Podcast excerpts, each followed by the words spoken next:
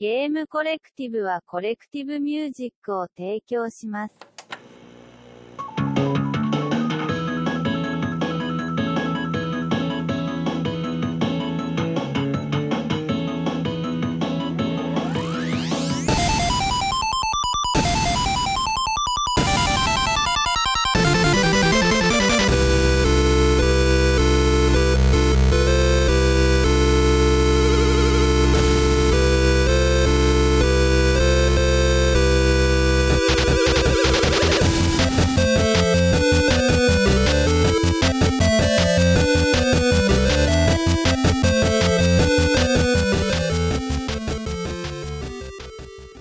¿Qué tal amigos? ¿Cómo están? Bienvenidos al aniversario número uno de The Game Collective Music. Espero que estén muy bien aquí, emocionados como yo estoy de este primer año, de este gran proyecto llamado The Game Collective, con este podcast con lo mejor de la música de los videojuegos. El día de hoy tendremos unas rolas increíbles, pero antes vamos a hacer un recuento con las mejores canciones de este primer año. Ya saben, alguna selección por acá de estas rolas me gustaron, estas no, estas cumbias. Habrá cumbias, es una cosa que ustedes tendrán que descubrir próximamente. Después vamos a escuchar algunas de mis canciones favoritas. Vamos a hacerlo un poco más personal este asunto, entonces escucharemos algunas rolas, anécdotas, no tanto este, datos curiosos ni mucho menos, sino qué es lo que hace, por qué existe este programa, qué es lo que alimenta las canciones, la gente, los comentarios, en fin. Vámonos pues con esta primera rola llamada Escape from the City del juego Sonic Adventure 2. Amigos, bienvenidos a este primer año, bienvenidos a este eh, especial. Vámonos pues con esta rola y regreso con ustedes en unos minutos. Bienvenidos.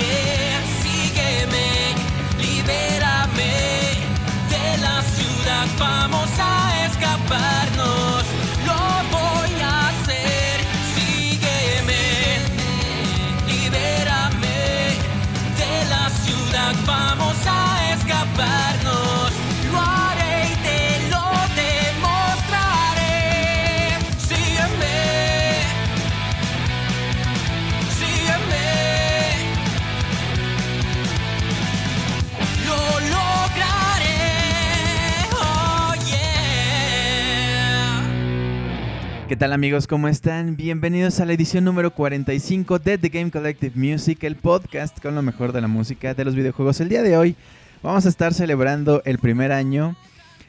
Híjole, qué emoción. La verdad es que este año se me ha ido súper rápido, pues ya, ya en la edad, ¿verdad? Ya eh, es, es este comentario de ti así de, ay, qué rápido, ya es julio, ¿verdad? Ay, qué rápido. Pues sí, se nos ha ido este primer año con 45 programas.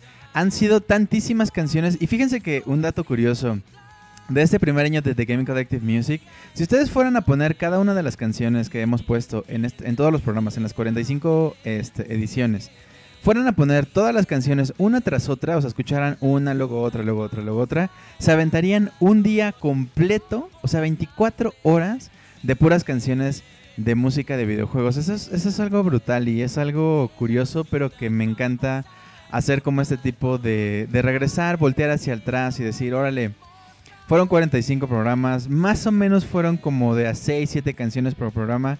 Pero recuerdo, este, estaba revisando los primeros programas y poníamos más canciones. Tuvimos por ahí una etapa en la que hacíamos este, transmisiones en Twitch, pero malísimo porque mi computadora era terrible. Este, se quedaba eh, congelada la imagen. Yo de pronto me quedaba, eh, me metía el dedo a la nariz y se quedaba congelado ese frame. En fin, muchas cosas este, que han pasado en, esta, en este primer año. De verdad estoy súper emocionado por lo que viene, por lo que pasó. Pero bueno, esta es la edición número 45 de The Game Collective Music. Como les adelantaba hace ratito, vamos a escuchar algunas canciones un poco fuera de el, em, fuera de lo escrito, es decir, un poquito como improvisado. Voy a platicarles un poco de cómo comenzó el proyecto, de cómo, cómo qué, canciones tenemos en este programa. Vamos a también platicar cómo comenzó, de hecho, mi vida dentro de los videojuegos. Un poco, pues, no, más bien, más bien. Bueno, sí, un poco, porque hay algunas anécdotas por ahí interesantes que espero que, que les gusten. Y también cómo empezó toda esta onda de la música de los videojuegos, de los remixes y todo esto. Entonces, bueno, la canción con la que empezamos es un poco diferente. La canción se llama A Bit of Sonic, es del juego Sonic the Hedgehog, este juego que salió para el Mega Drive en 1991 y el compositor original es Masato Nakamura y el remixer es Joe Jeremiah. Esta rola la puedes encontrar en el disco A Bit of 8-Bit Volumen 3. Fíjense que Joe Jeremiah es una es un compositor este que normalmente toca en piano, bueno, toca en un sintetizador, normalmente en piano, en em, y de pronto hace este- estas, estos remixes que se llaman A Bit Of, porque normalmente los hace como con chiptune, pero tiene A Bit Of Rick and Morty, A Bit Of Game of Thrones, A Bit Of Sonic, A Bit Of Mario, Mario Odyssey.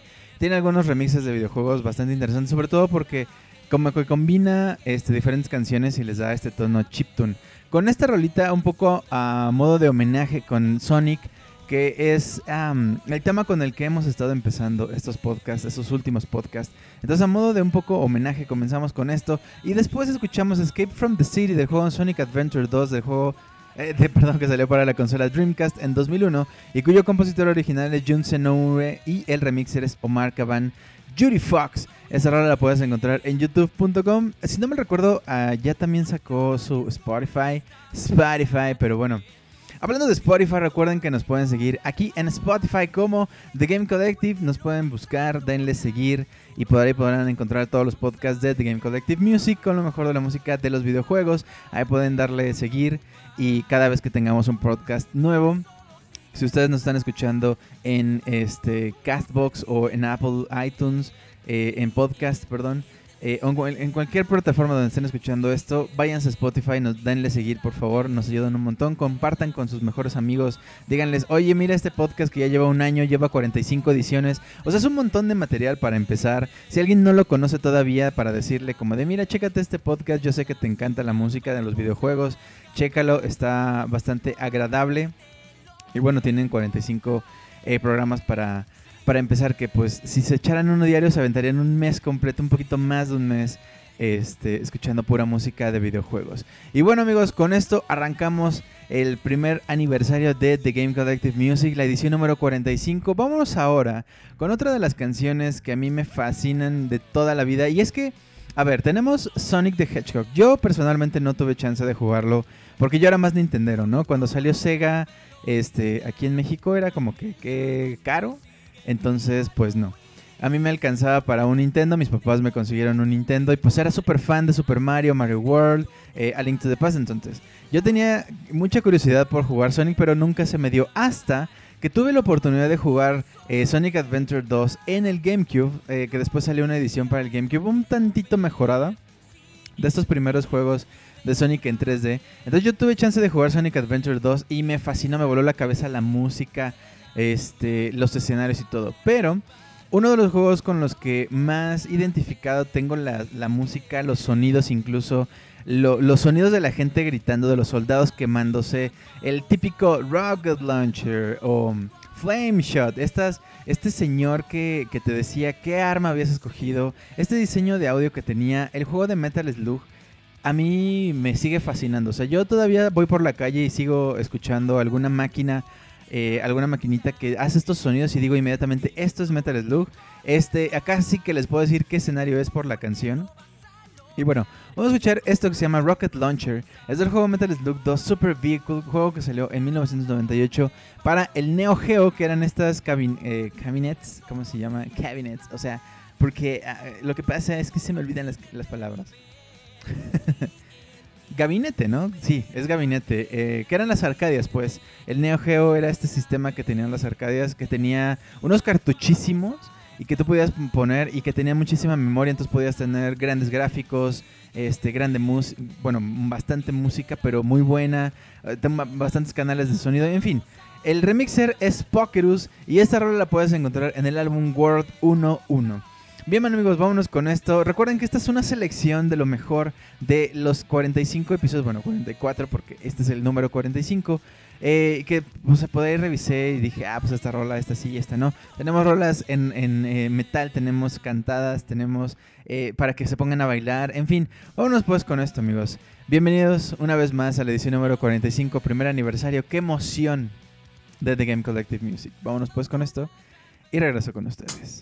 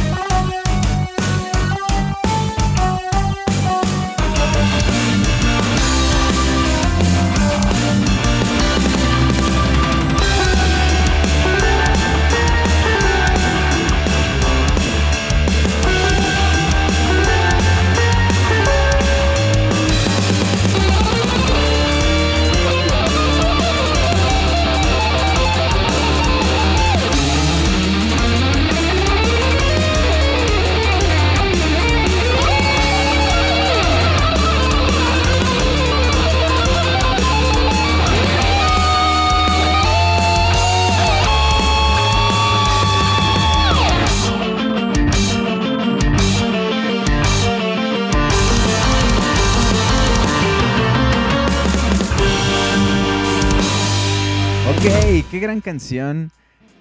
Ah, una de las, de, las, de las controversias que más tengo en mi cabeza siempre que estoy haciendo un podcast es que yo les llamo canciones a las rolitas que ponemos. Por eso de pronto digo rolitas porque me parece más adecuado.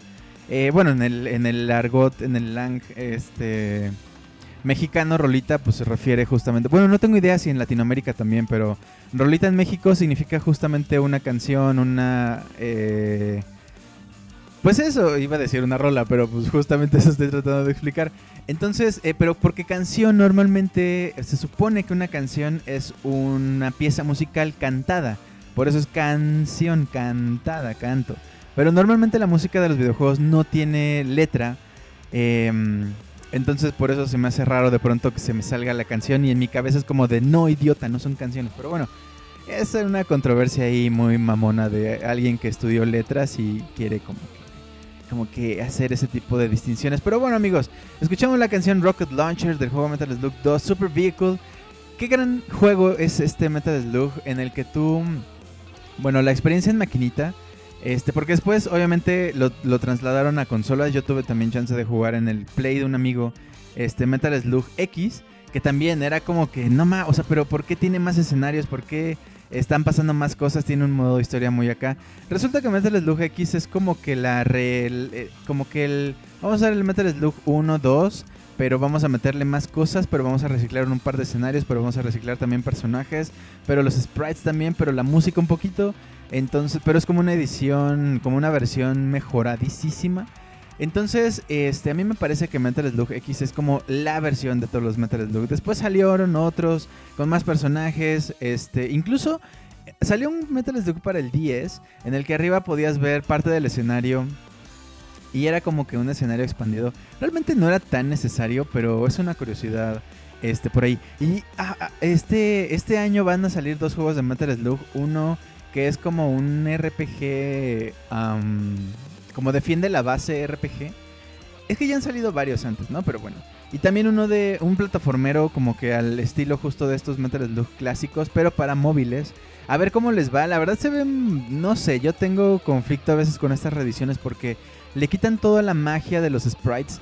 O sea, la gente le imprimió tanto trabajo a hacer sprites, o sea, hacer personajes que este en píxeles, o sea, poner puntito por puntito, pero que pareciera realista y luego hacer la animación de que se cae puntito por puntito. Y ahora tenemos esta tecnología donde tú puedes hacer el modelo en 3D y pues ya, ¿no? Sale en el juego. Entonces le quita un poquito esa magia de ver los, los pixeles, de ver los escenarios en pixeles, de ver lo que había logrado la gente, estos vehículos gigantes, este barco gigante que te dispara unas balísimas, este, de ver a los zombies, de ver las animaciones, un poco se pierde, pero bueno, veamos qué nos ofrece este, estos nuevos juegos de Metal Slug ahora para móviles. Y pues ya estaremos criticando, para bien o para mal, estos juegos desde luego aquí en The Game Collective Music. Y bueno amigos, otro de los juegos que vamos a criticar es por supuesto Doom. Este juego que pasó a la posteridad como uno de los juegos que le dio la vuelta a... a- bueno, es como un parteaguas este, este juego de Doom. Sin embargo ya existían otros juegos como Wolfenstein. Este, después salieron otros como Quake y a lo mejor una revelación, un pico importante en los juegos FPS, First Person Shooter, los juegos de disparos en primera persona. Fue a lo mejor GoldenEye en el Nintendo 64, pero estos piquitos que tenemos han sido interesantes. Sin embargo, Doom, como les decía, a pesar de que no es la primera vez que vemos un juego de, primera persona, sí que planteó diferentes como características que tenían que tener estos juegos después. Por ejemplo, secretos, ¿no? Ah, donde tú podías encontrar una pared que no era una pared, era una puerta y tenías que encontrar un switch este, escondido y le picabas y entonces abría la puerta y adentro tenías como armas especiales o acceso a diferentes niveles. Eh, después, por ejemplo, este, el otro juego que es Duke Nukem, este, que también es icónico, donde tenías este, cosas bien irreverentes, o sea, y Doom Duken, Duke Nukem, perdón, es este un juego donde tenías que salvar a la gente de una invasión alienígena. Pero mientras están los aliens invadiendo, tú puedes encontrar cuartos secretos donde hay este strippers o gente eh, jugando billar o de pronto frases que no tienen nada que ver, cuartos con fotos de los programadores que dijeron, voy a poner un cuarto secreto con mi foto y ese, ese tipo de cosas. Se me, hace este, loquísimo. Y me encanta, me encantan este tipo de cosas que meten como extra en los juegos. Entonces, bueno, la siguiente canción se llama Doom Nuke, Doom Duke, que es justamente esta fusión de Duke Nukem y Doom, los dos juegos icónicos de los 90s First Person Shooter. Pero bueno, la canción base es del juego Doom que salió para PC en 1993 y cuyo compositor original es Robert Prince y quien hace este remix es The Plasmas. Esta rola la puedes encontrar en el disco Extreme Nest Terror, que por cierto, Terror, que por cierto, este disco es uno de los primeros discos en metal que yo escuché alguna vez de música de videojuegos. Entonces también es bien especial para mí.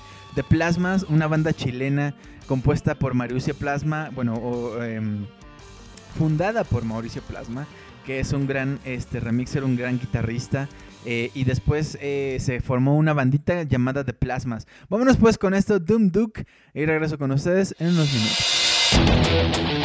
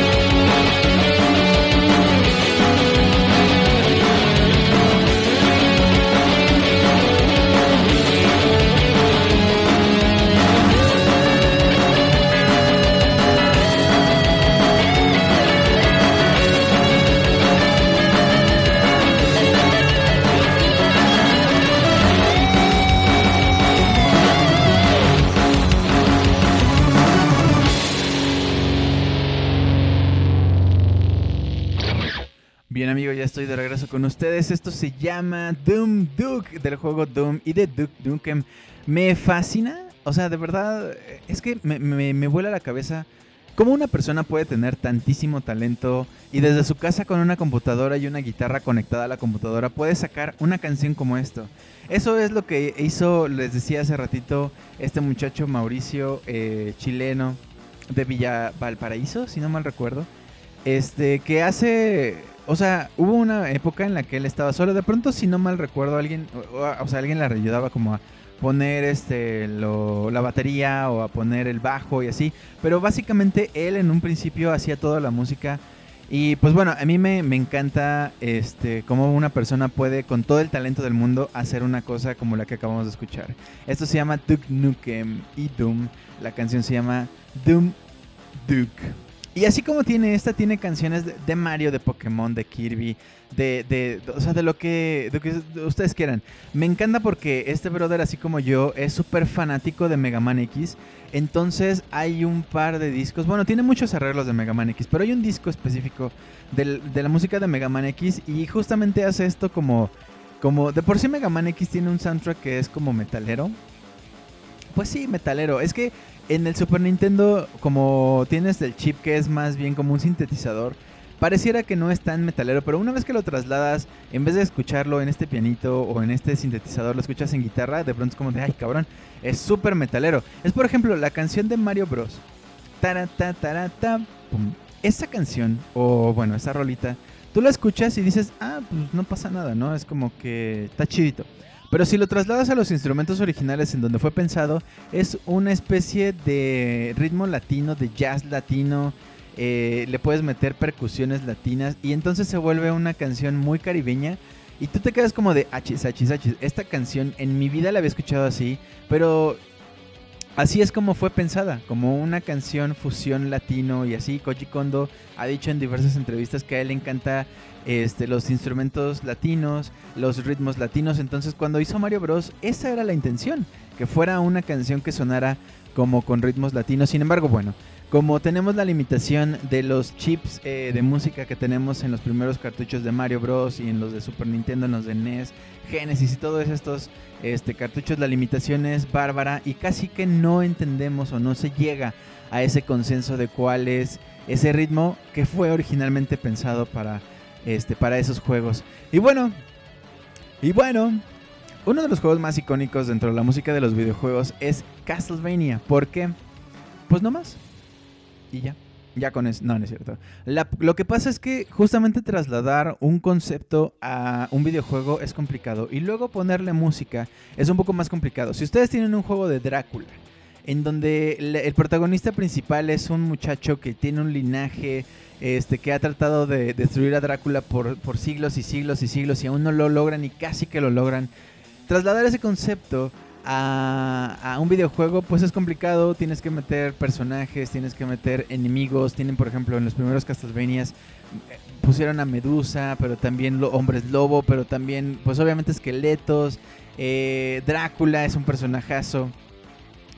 Ahora, a eso ponerle música, cuando ustedes piensan en Drácula, en castillos, en vampiros, lo primero que se viene a la mente es un órgano eh, de fondo, un órgano tétrico de fondo, golpes, este, bueno, percusiones, pues, este, a lo mejor un grito por ahí, violines chirriantes, o sea, trasladar ahora eso a las limitaciones de un videojuego es re complicado. Sin embargo, tenemos grandes talentos en la música de los videojuegos y lo que lograron con la música de Castlevania es este, o sea, es que no no puede ser de verdad. Escucharemos ahora la canción que se llama This Wicked Heart of Mine del juego Castlevania, juego que salió para el NES en 1996 y el remixer es Blake Inc., John Yorito y Tubers McGree. Esta rola la puedes encontrar en la gran comunidad que es ocremix.org, que más adelante les voy a platicar también un poquito de esta comunidad. Pero bueno, a mí también una cosa que me fascina en la vida es que le pongan letra a la música de los videojuegos. O sea, tú escuchas la canción y dices, ah, pues claro, me recuerda si alguna vez lo jugaste. O, ah, mira, suena padre para el concepto que es este juego. Y de pronto cuando le ponen letra, cuando le ponen... De hecho la letra a veces tiene que ver con el juego o con la experiencia del jugador de quien canta acerca del juego y en fin. Es, a mí me, me- encanta. O sea, todo el talento que tiene la gente y además le ponen este, letra es fascinante. Vámonos pues con esto que se llama This Wicked Heart Is Mine del juego Castlevania y regreso con ustedes en unos minutos.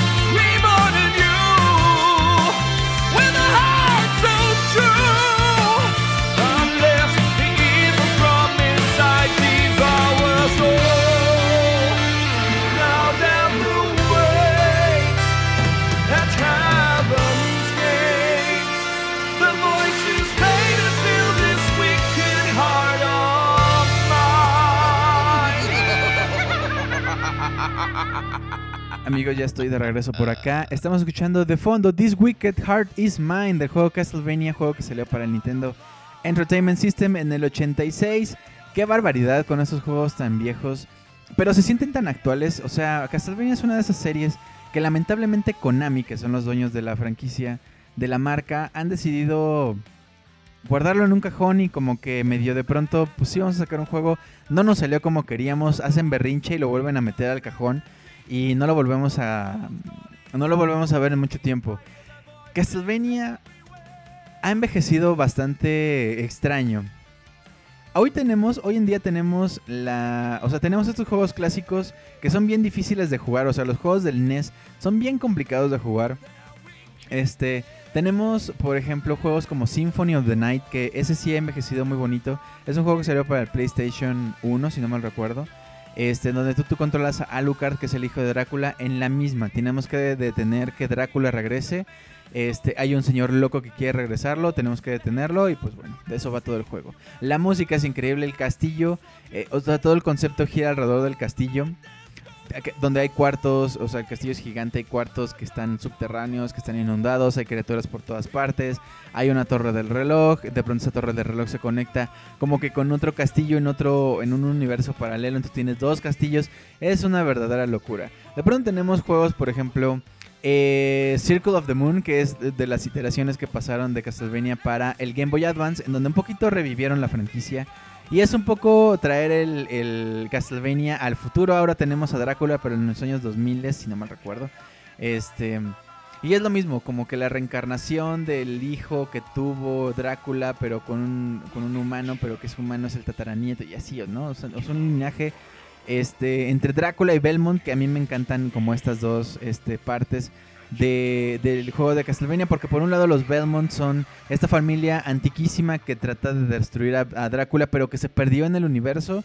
Y tenemos a Drácula, que de pronto es como este ser eh, que, que todo lo sabe, que ha guardado un montón de cosas y de conocimiento en su castillo, pero de pronto está harto de la humanidad porque, pues, no sé, o sea, le quemaron a la esposa, pero pues, ay, ¿qué, qué tiene? O sea, y nada más le mataron al amor de su vida todo enojado, este, hizo un berrinche y trató de matar a toda la humanidad. Después vemos un Drácula como deprimido, que ya no quiere regresar, pero la gente a fuerza lo quiere traer a la vida. En fin, ese personaje también es, este, es muy, muy completo y muy único.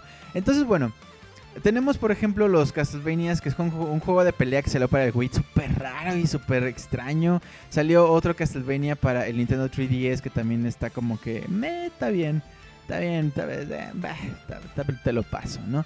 Y de pronto, pues ya Konami dijo que, ya no y ya no iban a salir más. Lo tenemos un poco en los pachinkos, que son estas maquinitas temáticas, o eh, en los casinos en Japón. Eh, hay algunos icónicos ahí de Silent Hill, hay otros de, de, Castlevania, hay otros de, este, ¿cómo se llama? Metal Gear Solid, en fin. Lo vemos ahí ya Castlevania. Lo tenemos un poco revivido en cuanto a que tenemos la serie de Netflix, que de hecho ya cumple cuatro años. Este, esta serie salió en 2017 y hasta hace poquito salió la última temporada de Castlevania. Es una joya, no se lo pierdan. De verdad, este tiene... Tiene una, una, animación muy extraña, pero muy bien hecha, muy realizada. Los personajes son un poquito, este, ¿cómo decirles? Planos en el sentido de que ya sabes quién es el bueno, ya sabes quién es el malo, ya sabes cuál es la, la disyuntiva de que, pues, por ejemplo, Alucard tiene esta onda de que soy Drácula, bueno, soy vampiro, soy hijo de Drácula, pero me caga Drácula, pero lo extraño porque pues al final es mi papá y mi mamá, pues, pues nunca la conocí, pero qué chingados y esas cosas, ¿no? Entonces, bueno, les recomiendo un montón la serie de, de Drácula, digo, perdón, de Castlevania en Netflix. Y otra cosa que estamos esperando que salga en Netflix es la serie de Cuphead, que es este personaje con cabecita de, de, tacita de té, que tiene a su amigo, que es Mothman, que pues también es una taza de té, es una, es una taza ahí, este, que no de baño, pero el juego es bastante icónico ahora en la cultura pop porque es un juego súper difícil de pasar, pero muy bonito. Pero aparte los personajes fueron hechos Em, basados en los personajes de las primeras animaciones de los 40, de los 30, en donde tenemos estos personajes raros que, eh, no sé, tenemos un señor con cabeza de, de, dado, que es un señor malo, que cuando tú ves dado, pues asumes que son apuestas. Eh, entonces pues no es tan bueno, no ya le das características de ese tipo. Y de pronto se puede transformar las manos en personitas y de pronto el mismo se puede transformar en un avión y, y también se transforma en avión y se empiezan a disparar y tenemos un dragón de una cabeza pero que después se convierte en un dragón de tres cabezas. O sea, como que esta, esta transformaciones quería decir transformalidad, pero no creo que esa palabra exista. Como que esta habilidad de que las- los, los personajes se puedan transformar en diferentes cosas y entonces le das vuelta a lo que está pasando. Por ejemplo, tenemos un personaje que es como una señora en una bicicleta, si no mal recuerdo. Es que son tan raros. Y tú le tienes que estar disparando. Pero después se transforma en una luna. Este, en una media luna y tiene la cara en medio y después tienes que disparar. Pero hagan de cuenta que los picos de la luna prevén o previenen, detienen las balas que tú le disparas, entonces no le puedes dar tan directo. Después ese se transforma en un toro blanco hecho como de nubes y te empieza a cornear y a como que caen rayos y así. O sea, es que es una locura. Es una locura lo que pasa con Cuphead. A mí me, me- encanta decir locura, pero de verdad creo que Cuphead es una locura auténtica. O sea, tienes una señora que es bailarina. Con su vestido, este, como que vuela y flota y trata de caer sobre ti, pero está bailando. Y después como que el escenario le ayuda y está atrás y te dispara, te avienta yunques, este, como que se caen las luces y tratan de pegarte. Después esa misma señora bien, regresa como que en un, eh, como que en una cosa que va volando, simulando ser una, una valquiria en la ópera de valquirias, este, con una peluca así larguísima y entonces también te empieza a disparar rayos y, o sea, es una locura.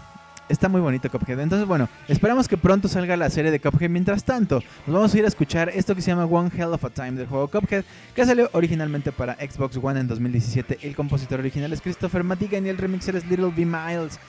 Es que qué gran rola es esta. Y el remix, no hombre, no, no, le hace una justicia bárbara. Vámonos pues con esto. Y regreso con ustedes en unos cuantos minutos. En esto, que es el primer aniversario de The Game Collective Music, la edición número 45. Vámonos pues con esto. Regreso con ustedes para seguir celebrando la música de los videojuegos a través de este podcast. A través de sus oídos. A través, a través del tiempo. Vámonos pues con esto. Ya regreso.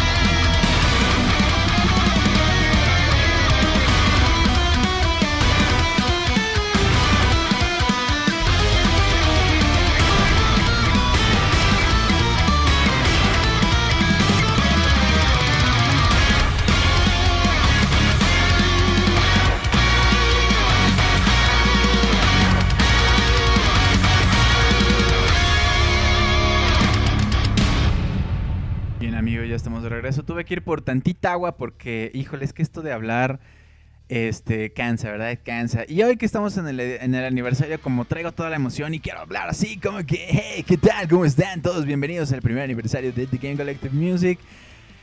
Estamos en la edición número 45, primer aniversario. Se me hace una, una barbaridad este, la cantidad de canciones que hemos escuchado. Canciones de, que tienen tantísimo talento detrás, tanto del compositor original como de quien hace el remix. Y es que a veces hay gente tan talentosa que lo que les decía hace rato, o sea, ellos solos con su, con su, con su computadora, con una guitarra conectada a la computadora, pueden sacar un remix. Hay gente tan, talan- tan talentosa que hasta puede sacar discos enteros. Hay discos, obviamente ya colaborativos, de 100 canciones, pero toda su música de videojuegos. Hay este, páginas enteras dedicadas a justamente hacer este tipo este, de promoción de la música de los videojuegos. Hay disqueras ya, o sea, eso es una... De verdad, ya existen disqueras que se dedican exclusivamente, por ejemplo, existe Materia Collective, que es una empresa fundada por grandes este, músicos de videojuegos, por ejemplo, está Manami Matsumae ahí involucrada, que es la compositora original del juego de Mega Man. Este, y lo que hacen es, por ejemplo, vamos a sacar el disco de Shovel Knight, ¿no? Tenemos los derechos de poder hacer el disco en vinil de Shovel Knight, lo vamos a, distribuir. Luego tenemos los derechos de Sonic Adventure 2, vamos a sacar el del 1 y el del 2 y con una este, portada muy bonita con Sonic y con eh, Shadow, este, con Tails ahí, con este, con los chavos que salían en, en los juegos en- de Sonic Adventure. Y lanzan el vinil entonces y la gente los puede comprar. Hay una, una página que se llama I Am 8-Bit, que ellos empezaron justamente haciendo viniles de música de videojuegos, pero ahora ya lanzan ellos sus propias ediciones especiales. Por ejemplo, salió No Man's Sky y ellos hicieron una edición especial con una navecita este, muy bonita, con el disco de música, con un póster especial y así. Hay un montón ya de páginas y de, de disqueras que se dedican específicamente a sacar música de videojuegos, a sacar remixes de música de videojuegos. Qué tiempo para estar vivo, de verdad. OC Remix, por ejemplo, es una de estas comunidades que tiene ya... Tenía 15 años, hace, hace- la última vez que revisé, ahorita han de tener como 20 años, o sea, es una cosa, es una página en donde toda la gente va, puede ir y decir, oye, mira, yo me dedico a la música de los videojuegos, ¿no? Bueno, a hacer remixes. Entonces tengo este remix, por ejemplo, de Mario, o del Rey León, o de Power Rangers, o de Cuphead, eh, Castlevania, de lo que quieras. Y la hice en remix este, metalero. Entonces lo que hace OC Remixes tiene una, una comunidad como de jueces. Y lo que hacen es checar la canción y decir, órale, está cabrón, eh, lo que metiste en piano está cabrón, lo que metiste en violín está cabrón. Esto, pues como que no tanto, entonces lo pueden este, arreglar y entonces ya lo publican. Y todas las personas que les guste la música de videojuegos pueden entrar a ocremix.org, buscar el disco o el juego que ustedes quieran y pueden buscar este cuánta cantidad les... O sea, ahorita ya van por los 4000 remixes. Son 4000 canciones totalmente gratis que tú puedes descargar, ponerte en tu celular, tono, mandársela a quien quieras, hacer un podcast acerca de esta música, lo que tú quieras con esas canciones. Este, ponerlo en tus streams, lo que quieras. Em, totalmente gratis y eh, lo que hacen ellos es justamente seguir alimentando con música de videojuegos, con remixes de juegos viejos, nuevos, o sea, hay para aventar para arriba, de verdad. Hay juegos tan viejos y hay juegos tan nuevos como Celeste, por ejemplo, como Mario Bros, el original. O sea, hay un rango infinito de canciones. Bueno, no es infinito, pues, pero son muchísimas canciones, son muchísimos juegos. Entonces les recomiendo un montón que se den una vuelta por ocremix.org, que de hecho es de donde más nos alimentamos para hacer este podcast. Este, obviamente YouTube, obviamente este SoundCloud, obviamente otros otras páginas Dwelling of Duels, por ejemplo, Pixel Makers, este Team Teamwork, o sea, hay muchísimos lugares, pero Ozzy Remix siempre es el punto de inicio para buscar canciones de videojuegos para este programa. Bien amigos, pues Ozzy Remix lo amo, los amo, les mando un besote, algún día espero que se enteren que los amo. Mientras tanto, vámonos con nuestra siguiente canción que es otra canción de otro juego que a mí me encanta. Assassin's Creed este, es una franquicia que tiene música tan icónica y a mí me, me- Primero me gusta mucho y segundo me cuesta un montón de trabajo encontrar remixes porque las canciones de por sí ya son buenas y es difícil eh, eh, trasladar, por ejemplo, las canciones de, Assassin's Creed a, a metal o a jazz o a cumbia, por ejemplo, por decir algo. Entonces, eh, casi que siempre están las versiones originales y como un poco por derechos de autor, pero también por este que yo a mí me gusta tú ya escuchaste la canción original, la rola original, porque ya jugaste el juego a lo mejor, o porque lo escuchaste en YouTube, o porque un amigo te lo recomendó, por lo que quieras. Entonces lo que yo quiero ofrecer siempre es una alternativa que sea novedosa, que tú, que tú digas, jamás había escuchado Assassin's Creed cantado, jamás había escuchado Assassin's Creed con voz de una mujer, por ejemplo. O jamás había escuchado Mega Man 2 en jazz, o Mega Man 2 en metal, o lo que quieran eh, con estas diferentes variaciones. Jamás había escuchado la cumbia de DuckTales, por ejemplo, ¿no? Algo así. Entonces siempre trato de buscar, y Assassin's Creed siempre me cuesta trabajo, pero encontré esta versión que se llama The Parting Glass, que es, si no mal recuerdo, la canción del final eh, de Assassin's Creed 4, Black Flag. Este juego que salió en multiconsolas en 2013 y cuyo compositor original es Brian Tyler y el remixer que nace esta gran versión cantada se llama Alina Ginger Tail. Esta rola la puedes encontrar en youtube.com y pues nada, vámonos pues con The Parting Glass. Por favor, tomen sus sus este rones, este un vasito de ron porque pues es el Caribe, son piratas. Eh, tomemos un poco con moderación y vamos a escuchar esta canción llamada The Parting Glass aquí en el aniversario número uno de The Game Collective Music. Of all the money that had, I spent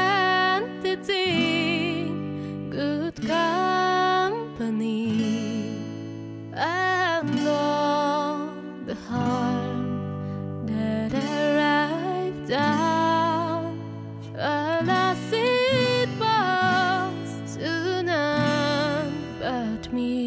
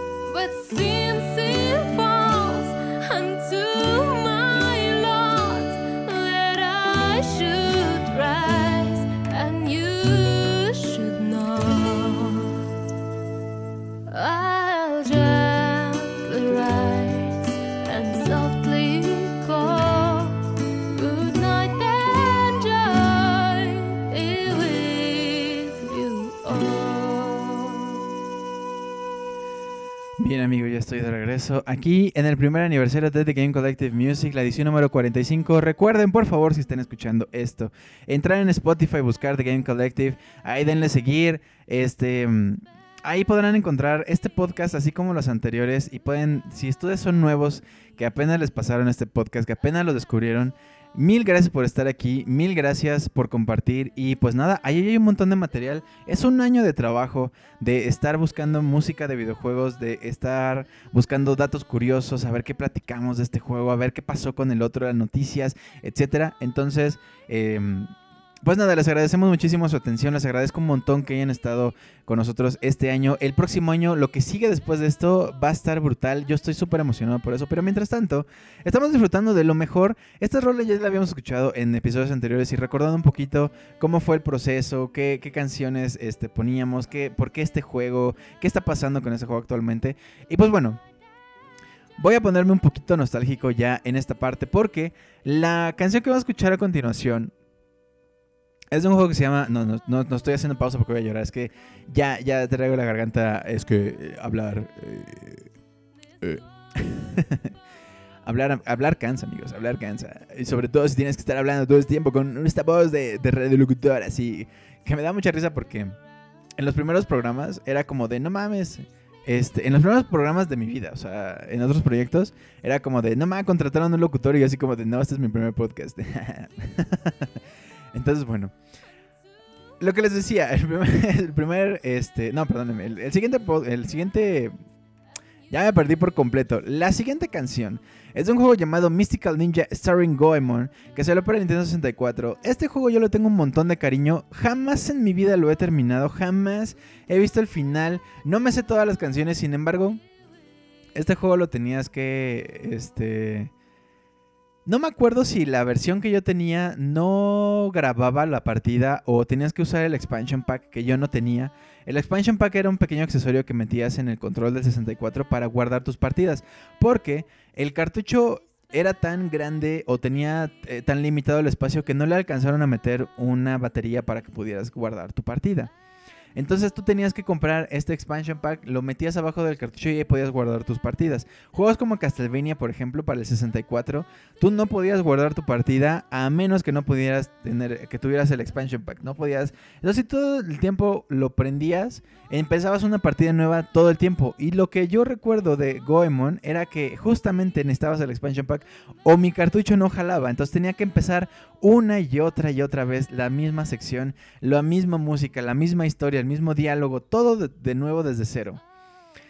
Entonces tengo un montón de cariño justamente a estos primeros minutos, o sea, bueno, la primera media hora del juego, en el que tú empiezas en un, en un pueblo, o sea, Goemon está ambientado en esta época en la que este, Tokio ni siquiera era Tokio, se llamaba Edo, eh, en, el, en el Japón medieval. Entonces Goemon es un este, ninja y tiene a sus amigos ninjas y tiene que salvar al mundo de una invasión alienígena. Estos aliens tienen además robots, o sea, llegan del espacio, invaden, destruyen los castillos, este, secuestran a la gente, tienen unos robots gigantes y resulta que Goemon también tiene un, un robot gigante. Entonces, en esta primera parte de este juego llamado Mystical Ninja Soaring Goemon del 64, tú empiezas en el castillo Edo, salvas a, la- una, al, lord feudal, al señor feudal, a su hija, la salvas y de pronto dicen que pues hay un robot gigante a las afueras, vas con ese robot, está destruyendo todo y resulta que tú también tienes un robot, entonces da un giro de ser este Japón medieval a ser un juego de mechas. O sea, tú controlas a este robot gigante y le pegas al robot gigante, que por cierto es un luchador de sumo, el con- contra quien peleas. Y pues nada, tiene como estos elementos de Japón muy bonitos, pero reinventados, porque para hacer este Japón medieval, pero futurista, eh, al que invaden los aliens. Y pues nada, está muy, muy curioso lo que pasa con Gambare eh, Goemon, que es como se llama en Japón. Mystical Ninja Starring Goemon, que salió para el Nintendo 64 en 1997. La canción se llama Gambare Goeman Mystical Love Machine. El compositor original es Shigeru Araki, Yusuke Kato y Saiko Miki. Quien hace este remix es Flimbird y Nguyen Daos. Esta hora la puedes encontrar en el disco Dwelling of Duels Konami vs Capcom. Este juego es de Konami, por cierto. Y bueno, ojalá algún día podamos volver a ver a Goemon. Era un gran personaje con estos picos, este pelo de picos azules y su trajecito típico, sus zapatitos de madera. Y bueno, vámonos pues con esto, Gambare Goeman. Esta rola es una mezcla de varias canciones justamente de, Goemon. El primero es como empieza justamente. Así empieza, así, con una voz horrenda. Así empieza el juego. Y después pasan las primeras canciones y después viene la canción de Impact, que es como se llama el mecha de Goemon. Que por cierto, cuando sale, hay una canción y empiezan tan tan tan tan tan tan tan tan taran, ta, y se, sale un señor cantando este robot es así horrenda con esta voz horrenda. eh, empieza a cantar, obviamente en japonés, y lo que vamos a escuchar es justamente estas letras. Vámonos pues ya con esta canción que se llama Gambare Goeman Mystical Love Machine. Regreso con ustedes para seguir nostalgiqueando y llorando un poco con estos juegos que me dieron patria, gloria, grandes momentos y grandes, este, grandes canciones. Vámonos pues con esto. Ya regreso.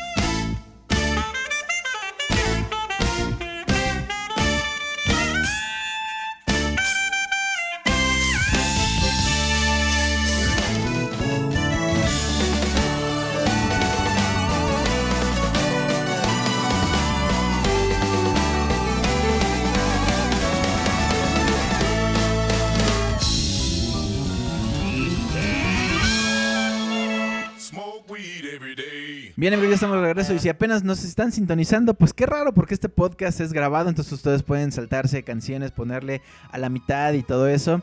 Estamos en la en edición número 45, edición de aniversario. La que escuchamos a continuación, lo que escuchamos más bien de fondo, es Gambare Goemon Mystical Love Machine del juego Mystical Ninja, starring Goemon, que salió para el 64 en el 97. Que en 1997 suena ya tan lejos, o sea, a ver, del 97 para acá son 24 años. O sea, es lejísimos. Quiere decir que, por ejemplo, juegos como Ocarina of Time también tienen más o menos esa edad. GoldenEye también más o menos esa edad. Los últimos juegos de 64 tienen más o menos su edad. Un poquito menos, pero el GameCube tiene pues un poco de vei- 20 años. Pues salió en el 2000, o sea, tiene 21 años. En fin, ya estamos hablando de juegos ya clásicos. Este juego es grande para mí. Otro de los juegos grandes, y esta es una anécdota que ya les he contado un poco, pero me encanta platicarla porque es hablar de una de un morrillo por allá de principios de los noventas que le pues nada, como muchos de los niños se quedaba solo en casa, tenía que hacer la tarea solo y de pronto era como que pues en qué gasto mi tiempo, pues mira, me compraron un Super Nintendo, tengo este juego que se llama Link to the Past, tengo este juego que se llama Street Fighter, tengo este juego que se llama eh, Mighty Morphin Power Rangers, ¿no? Que yo tenía. Había otro juego que era de apuestas. A mí me, a mi, a mi papá le encantaba jugar blackjack, jugar este ruleta y esas cosas. Entonces de alguna forma se consiguió un juego que se llama Vegas Stakes. Este, que pues era eso, era empezar desde los casinos más feitos y más feos, más chiquitos de, Las Vegas, hasta apostar en el Caesars Palace, ¿no? Que en los 90 era como el lugar para ir a apostar, el gran lugar de Las Vegas. Entonces tenía estos juegos a la mano y pues era como que, a ver, Donkey Kong, ¿de qué se trata? Pues a ver, es un chango que le robaron sus plátanos, pues vamos a jugar. Dentro de esta variedad de juegos, yo tenía este, el juego de Street Fighter en mi consola, en el Super Nintendo. Que la portada se me hacía rarísima porque yo veía a los personajes en pixeles, en sprites, este, en la, en la pantalla y era como que, ah, pues se ven como, como dibujitos, ¿no? Y de pronto veía la portada del juego y era un Blanca súper agresivo con unos dientes afiladísimos, haciendo un giro hacia el frente para pegarle a Chun-Li, si no mal recuerdo. O a Ryu. Este, y era violentísimo ese, pues para, para la época, pues. Y yo decía, pero ¿cómo este, este cartucho, esta portada machea con ese, con ese dibujito que estoy viendo en la, en la, en la, en la tele? Este, pero bueno, dilemas de niño de los noventas. Y de pronto, este, también tenía un tío que tenía una farmacia. Bueno, tenía diferentes, este, tuvo diferentes negocios. Tuvo una tienda, este, tuvo una farmacia, si no me recuerdo. Y en esa farmacia o en esa tienda teníamos, este, una Arcadia. Entonces a mí me encantaba ir a visitarlo. Él vivía en Xochimilco y un día escuché esto, le mando un abrazo. Este, y nos dejaba jugar con esa Arcadia. De pronto decía, va, me voy a ver cool. Y les abro la, la tapita para que la moneda que echen, moneda que, que se queda, que pueden volver a usar, ¿no? Para poder volver a jugar. Entonces, eh, a mí me encantaba ir a su casa y jugar con esta maquinita porque era lo más cercano que tenía a tener una máquina personal. Y pues ya de grande, ya de adulto independiente, la verdad es que sí me gustaría tener una Arcadia este, aquí en mi casa para pues de pronto echarle... Fíjense, en ese entonces la maquinita costaba 50 centavos. Hoy en día creo que cuesta 20 pesos poder jugar en las maquinitas. Este, yo me quedé todavía en que costaban 2 pesos. Ya, ya después dije, no, ya, ya estoy grande, ya no puedo seguir con estas cosas. Además ya la tengo en mi casa, entonces para qué ando aquí. Este, entonces bueno, me encantaba ir a jugar. Y bueno, hablando de Arcadias también donde yo vivía, había otras Arcadias. Yo jugaba muchísimo, por ejemplo, Snow Bros. Que es un juego en el que tú, tú- tú controlas a un muñequito de nieve que pues tiene una maldición porque le robaron a la novia, le echaron la maldición. Él y su hermano tienen que rescatar a la princesa. Pero son muñequitos de nieve, entonces le avientan nieve a los enemigos, los hacen una bolita de nieve y los avientan y con eso hacen como una chuza, así con todos los escenarios, con todos los enemigos. Este, ¿qué más jugaba? Donkey Kong Country, a pesar de que lo tenía en consola en mi casa, me encantaba ir a la maquinita porque tenía esta presión, o sea, tú como Donkey Kong Country no tiene este o, sea, no tiene como que te maten, bueno, sí tienen vidas pues, pero puedes jugar hasta terminarlo horas y horas y no pasa nada. Entonces en la maquinita que lo ponían le daban un límite de 5 minutos y yo sentía esa presión de, wow, ¿qué, qué, qué tanto, hasta dónde puedo llegar en 5 minutos? Y me lo aventaba y me encantaba. Jugaba Mario World y pasaba lo mismo. Este, Killer Instinct, por ejemplo, uff, jugarlo en Arcadia, a mí... Es que era, de pronto era ver a Street Fighter con esos personajes que les digo que eran como dibujitos. Y después ver Killer Instinct con esos personajes que eran modelos 3D que Rare tenía en ese momento. Este, los modelos en 3D que tenían Donkey Kong, que tenían Killer Instinct.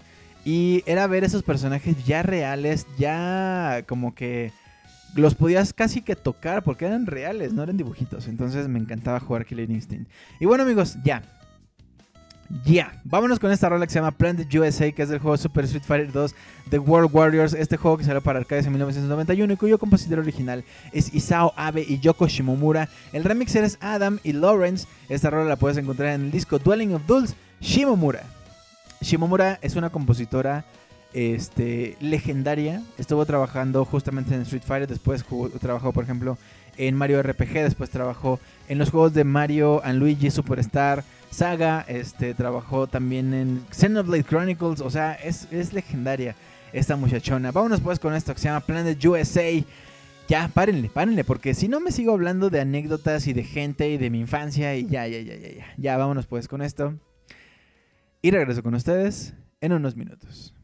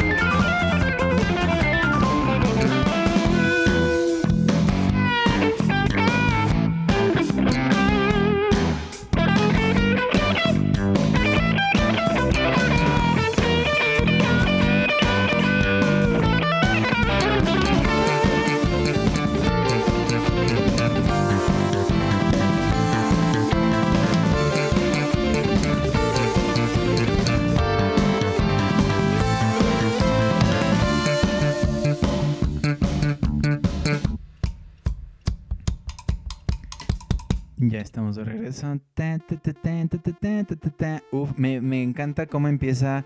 Porque la canción que estamos escuchando de fondo se llama Planet USA del juego Super Street Fighter 2 de World Warriors.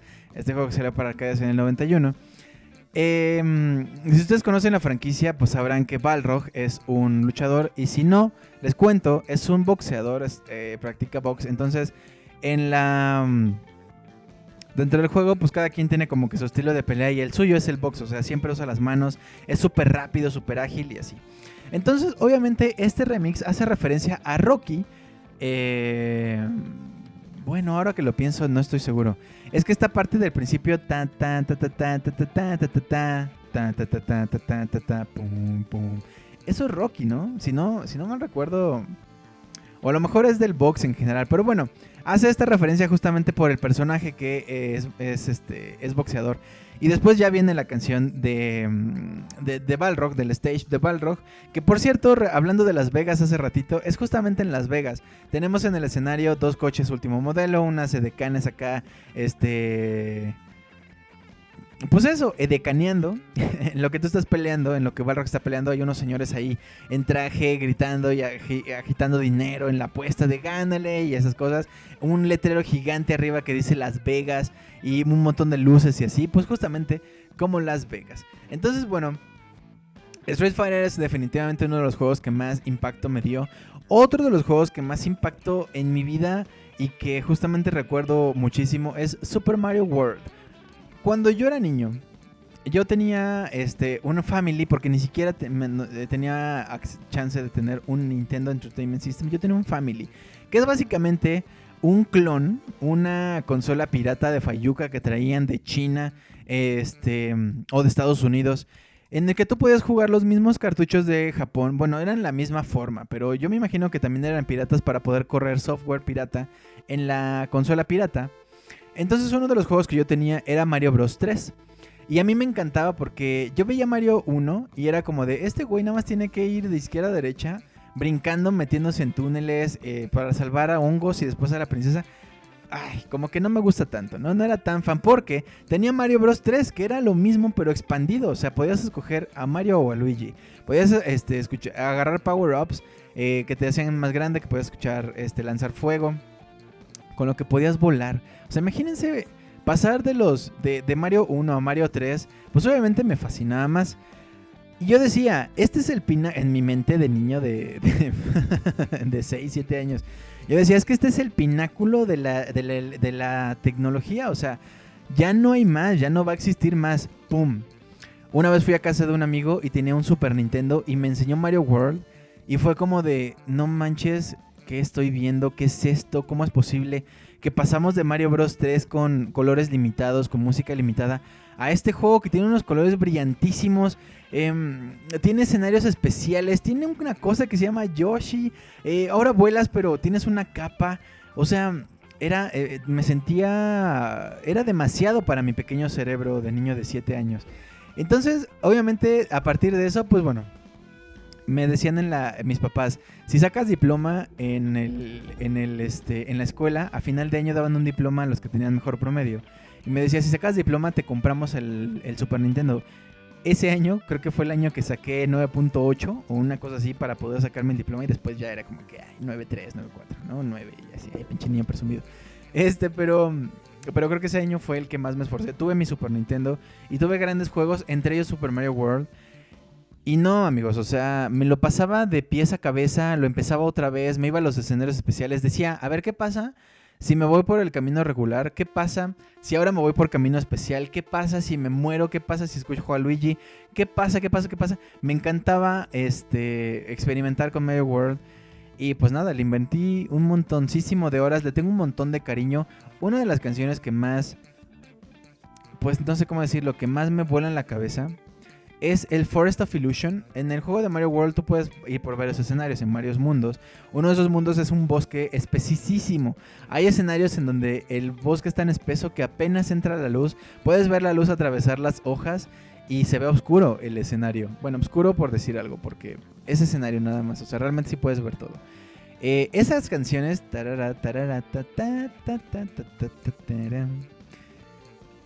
O sea...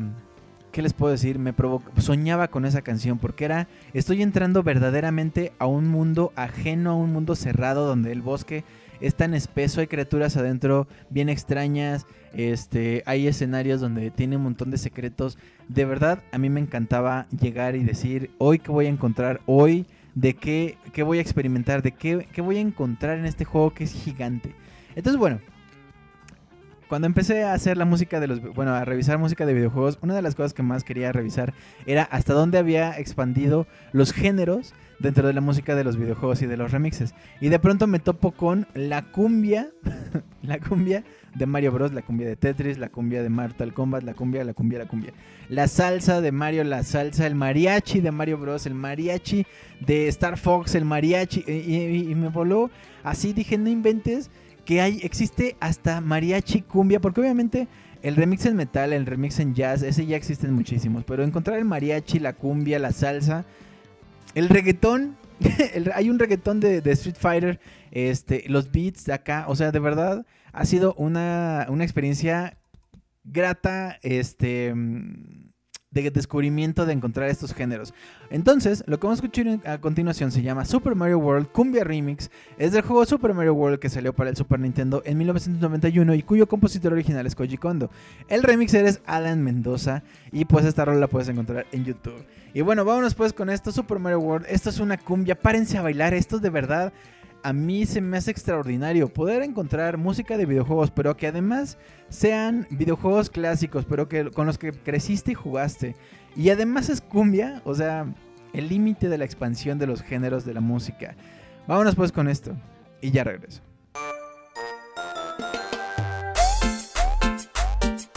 DJ Alan Mendoza. DJ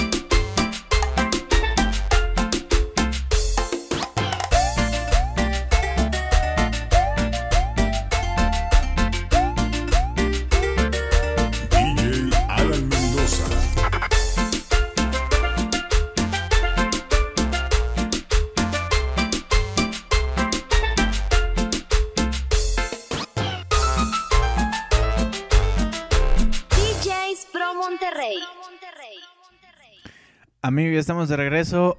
Hemos escuchado nueve canciones, la siguiente canción es la número 10 y todavía mantenemos un poco este género, la cumbia. A mí me gusta mucho, pero justamente tiene mucho mérito.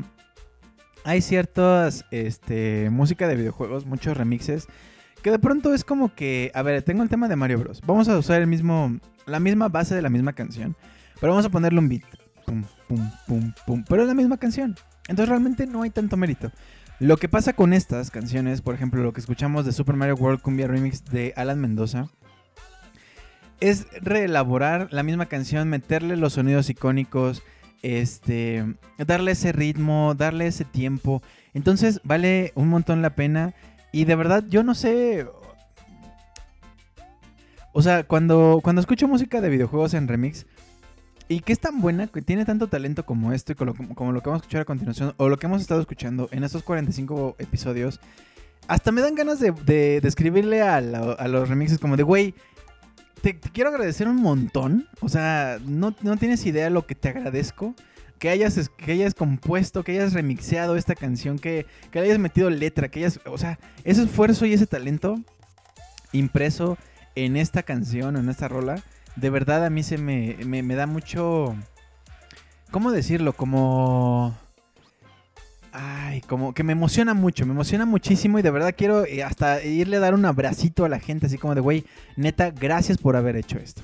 Bueno, escuchamos la cumbia de Mario World. Otra de las cumbias que vamos a escuchar se llama Cumbia del Amor, el tema del amor, Theme of Love, del juego Super Final, Super Final Fantasy.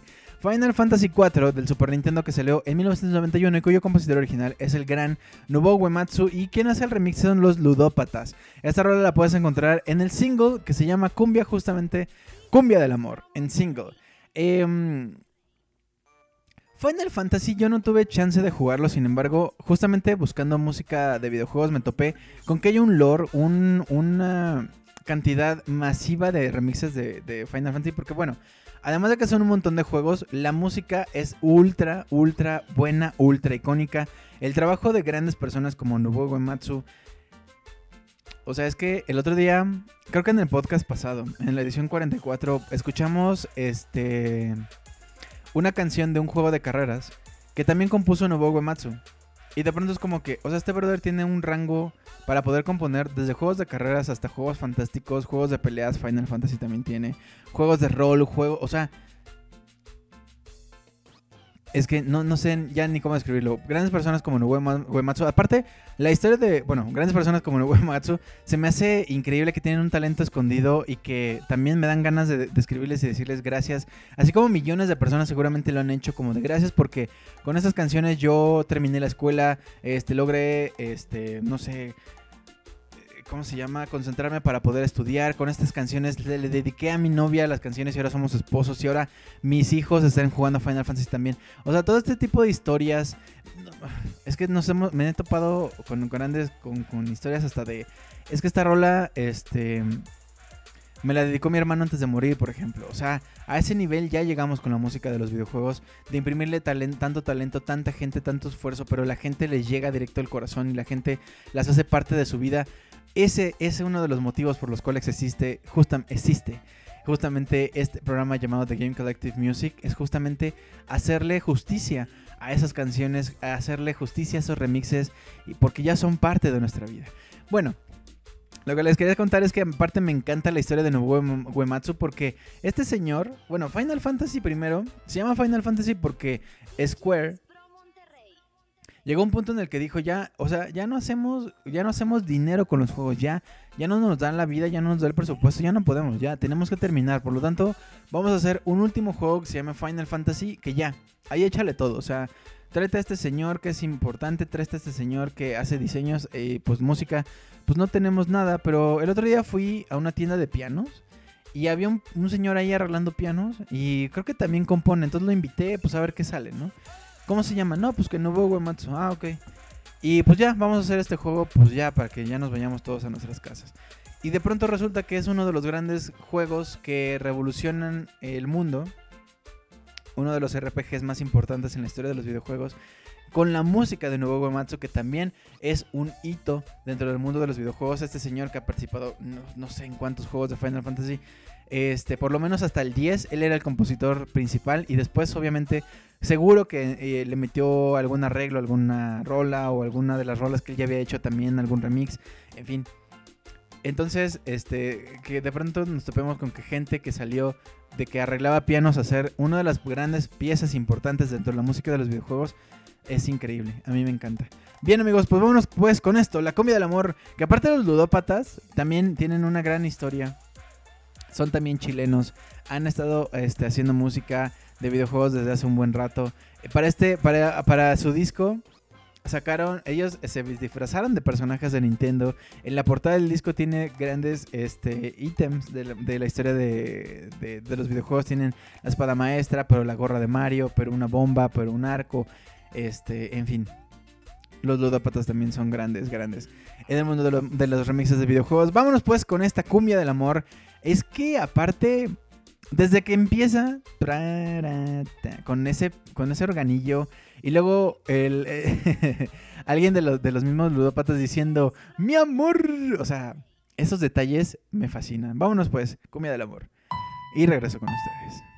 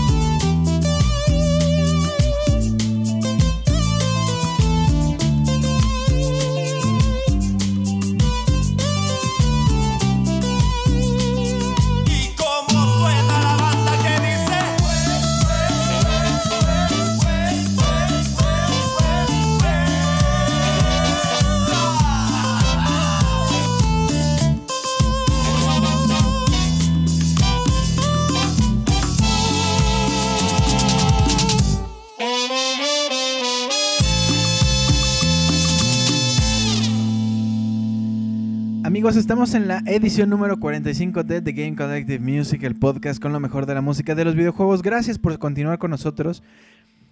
Pues hemos ya traspasado la barrera. Esta fue la primera parte en donde recordamos algunas canciones eh, de los programas anteriores. Esta segunda parte, esta eh, vamos a escuchar ahora algunas canciones que son icónicas para mí. En el sentido de que son algunos de los primeros remixes de música de videojuegos que yo escuché en mi vida. Em, vamos a escuchar únicamente unas tres.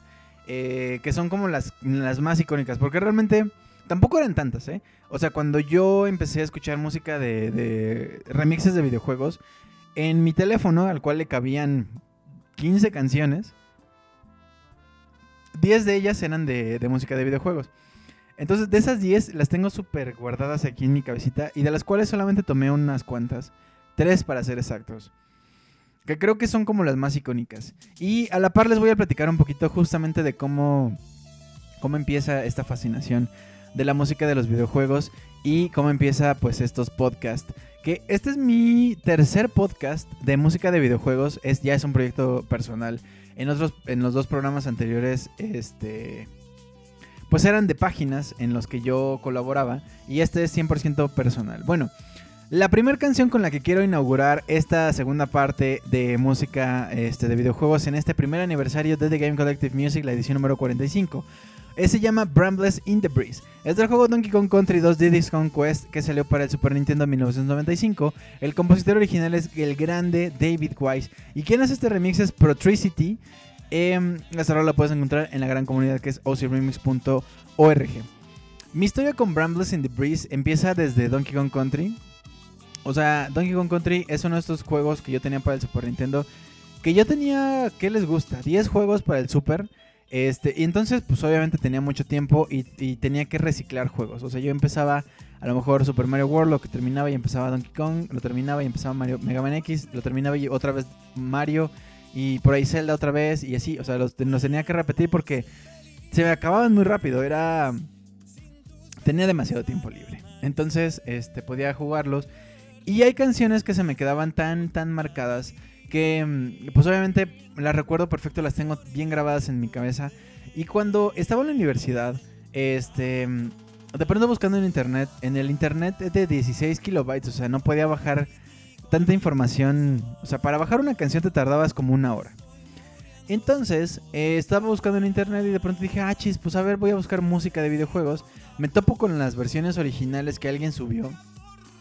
Y de pronto me topo con una, una página que era ocremix.org. ocremix.org. Y dije, ay, a ver qué es esto. La página era muy confusa para mí y de pronto era como que, a ver, no sé qué es esto. Le voy a dar clic aquí. Le doy clic y escucho, empiezo a escuchar una canción, un arreglo de remix de Donkey Kong Country. Y dije, ah, caray, esta no es la versión original, este es un remix. Empecé a investigar más de la página y resulta que justo esta página se dedica a hacer remixes de música de videojuegos. Estamos hablando como por ahí del 2007. Si no mal recuerdo, OC Remix es del 2005. Entonces, este... De pronto es como que, no inventes, ¿qué es esto? Le doy clic en el nombre del juego y ahí me doy cuenta que ya existen 20 remixes de... mm, 20 remixes de este juego, de Donkey Kong Country. Y fue como de, no mames, 20 canciones. Este... Pero, pero ¿cómo, no? Ah, no, miren, una corrección. Ogus Remix es del 99, o sea, tiene muchísimo más tiempo del que yo pensaba. O sea que ya tiene 21 años, 22 años. Es que increíble. Bueno, entonces empiezo a buscar por la página y de pronto me topo con que existen justamente estos, estos remixes. Me topo con que son 20 y dije, no inventes. Empiezo a escuchar una canción tras otra canción tras otra canción y así. Y digo, ¿qué locura es esto? Y de pronto digo, a ver, a ver, a ver. Está Donkey Kong Country, estará el 2. Me entro al, entro al 2 y resulta que hay más remixes. Pónganle 30, ¿no? Ya no me acuerdo los números, pero pónganle 30. Y dije, no inventes. 50 canciones de música de videojuegos de los juegos que más me fascinan. Y dije, ah, chis, ¿estará el 3? Y busco el 3 y tenía poquitas, tenía como unas 10. Y dije, bueno, no importa. Y de pronto dije, un momento, ¿tendrá de Mega Man? ¿Tendrá de Mario 64? ¿Tendrá, tendrá de Pokémon? De todo. Empiezo a buscar y me topo con que hay un montón de canciones de juegos que me fascinaban. Y dije, no puede ser posible, necesito tener esto en mi celular, necesito tener esto en mi computadora, necesito tener esto ya. Empecé a bajar una canción. Dos horas para bajar una canción. Tres horas para bajar dos canciones. Cinco horas para bajar seis canciones. O sea, yo ya, yo ya era como que no, no es posible. Yo necesito todas. Ya tengo una lista como de 200 canciones. Las necesito ya. En ese entonces les digo, yo estaba en la universidad y tenía una amiga que tenía un trabajo con una computadora y un internet rápido, rapidísimo, de 2 megabytes por segundo. y entonces le dije, oye, ¿me echas la mano y me ayudas a bajar? Y yo le di una USB como de 100 megas. Y me dijo, sí, sin problema. A la semana me dijo, toma tu USB y yo ya tenía mis canciones de música de videojuegos y me voló la cabeza y dije, no es posible, no es posible que estoy viendo esto. Y no es posible que la gente no lo conozca, porque obviamente hay gente que le encantan los videojuegos, pero pues que no, no anda buscando música remixes específicamente. Y dije, no puede ser. Conforme fue pasando el tiempo, me fui involucrando en páginas de videojuegos donde yo escribía reseñas, escribía columnas, escribía noticias y así. Y de pronto les dije, oigan, ustedes tienen un podcast, yo quiero hacer un podcast de música de videojuegos. Y así nació. es que entre la nostalgia y que pues ya traigo la voz media, media rasposona. Este, les dije, oigan, hay que hacer un podcast acá. Y me dijeron, va. Y empecé a hacer este justamente podcast de música de videojuegos llamado Zona Gamer. Era pura música de videojuegos, teníamos como 12 canciones y empezaba yo a platicar y decía como que por qué me gustaba la canción y así. Más o menos como, como la esencia de, esto, de este programa. Y de pronto dije, oye, me llaman de otra página que era mucho más grande que se llama Pixelania. Y dije, órale, vamos a hacer este podcast que se llama Soundscapes. Y ahí me eché tres años este, justamente haciendo nada más que música de videojuegos. Especiales, especial de Mega Man, especial de Mario, de Zelda, de Donkey, de juegos de peleas, de juegos de arcadias, juegos de carreras, especial de Pokémon, especial de lo que ustedes quieran. Y este de pronto fue como que, ok, ahora yo quiero hacer mi propio, mi propio proyecto personal. Me tardé un montón, pero aquí estamos un año después. Esto es The Game Collective Music, parte de The Game Collective, que planea ser un- una base para que mucha gente pueda colaborar, hacer podcasts, hacer videos, pero hacer columnas, pero hacer series, o sea...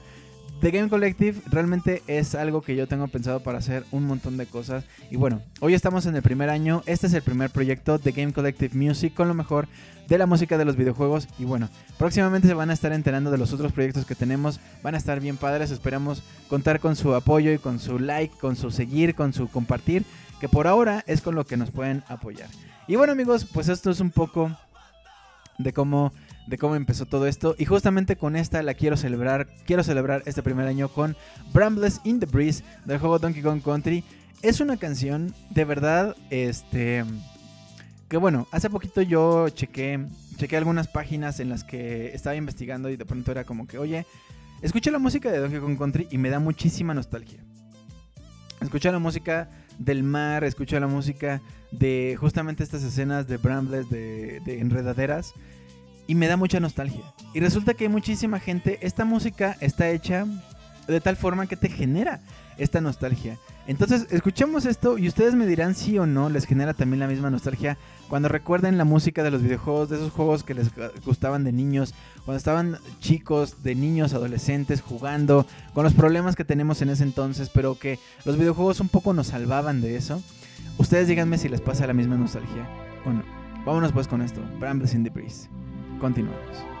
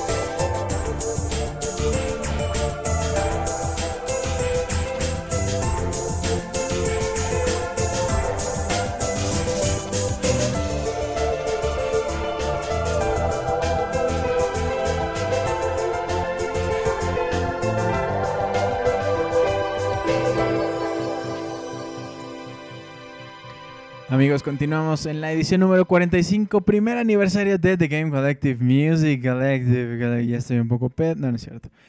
Escuchamos Brawlers in the Breeze, es de este gran juego Donkey Kong Country 2 de Discount Quest, y les platicaba que justo estas eran mis primeras canciones. Y bueno, en esta parte donde yo entraba y buscaba y de pronto era como que, ah, ¿qué otro juego estará? Resulta que también tenían Mega Man X. Mega Man X es uno de mis juegos favoritos ever in the life. Por esta onda que les decía de que pues tenía pocos juegos, entonces tenía que volverlos a jugar. Y lo que me encantaba de Mega Man X es que como era... O sea, tenía la capacidad de poder empezarlo desde cero. Podía experimentar un montón. Es decir, podía empezar con matando... Vamos, Mega Man X tú terminas como un nivel de introducción y después tienes como a los jefes. Tienes a Launch Octopus, a ver si me acuerdo de todos. Está Launch Octopus, Spark Mandrill, eh, Flame Mammoth, um, Armored Armadillo, Steam Chameleon, Boomer Kuwanger. Ah, me falta uno. Y Storm Eagle y otro, me falta otro. A ver, tres segundos. Si no me acuerdo, ya peleé. Ah, este, este, el pingüino, el pingüino, el pingüino, el pingüino chiloso, eh, Chill Penguin. Yay, sí me acuerdo. Bueno, total que puedes escoger a cualquiera de los jefes. No era lineal, tú puedes escoger a cualquiera y pelear con él y en- entrar al escenario y agarrar los power-ups y los eh, corazones y todo eso que tú quieras. Entonces, a mí me encantaba porque podía decir, ok, eh, hoy voy a jugar Mega Man X. Hoy voy a empezar matando a el Chill Penguin y luego a Spark Mandrill y luego a Storm Eagle y así, así, así.